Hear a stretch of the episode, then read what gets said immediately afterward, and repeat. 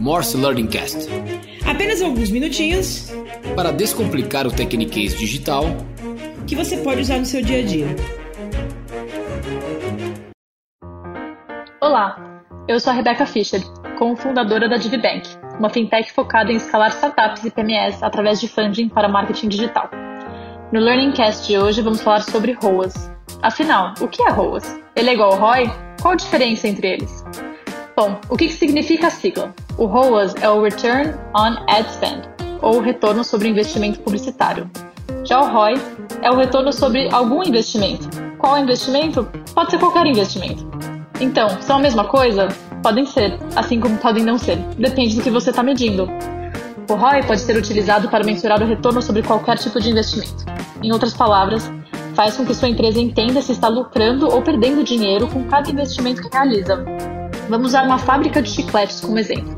Então, você comprou uma máquina nova que fabrica mais chicletes por hora, aumentando sua capacidade de produção. Porém, essa máquina teve um custo.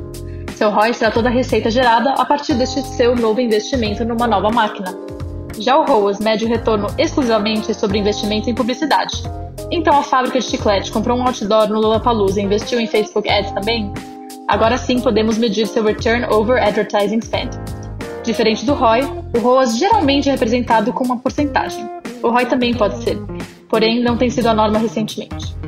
Calculamos o ROAS usando a seguinte forma: retorno conseguido com anúncios pagos dividido por custos publicitários vezes 100. O ROAS é uma métrica específica. É por isso que o Google batizou sua estratégia de lance baseada em retorno de Target ROAS, ou T-ROAS para os íntimos.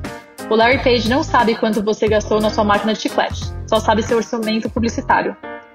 Qual a melhor métrica de usar, então? Depende do que você está medindo. O ROAS é a melhor forma de entender se seu investimento publicitário eficaz, gerando cliques, impressões, receita. Já o ROI poderá dizer se seu investimento em publicidade está sendo lucrativo para sua empresa. O retorno sobre as campanhas pode ser positivo, Porém, quando colocamos outros custos no balanço, como salários, aluguel de espaço, criação de peças, tributos, etc., pode ser que nosso departamento de marketing tenha um ROI negativo. Obrigado por participar de mais uma edição do Morse Learning Cast. Maiores informações sobre o tema e o convidado do dia estão no descritivo deste podcast. Lembrando que, assim como qualquer outro idioma, a fluência no digital também está na prática do dia a dia. Se você gostou do conteúdo e do que está aprendendo conosco, compartilhe, porque quanto mais profissionais fluentes no digital ao seu redor, maiores as chances de avançar na digitalização de seus projetos e sua empresa. Obrigado e até o próximo Morse Learning Cast.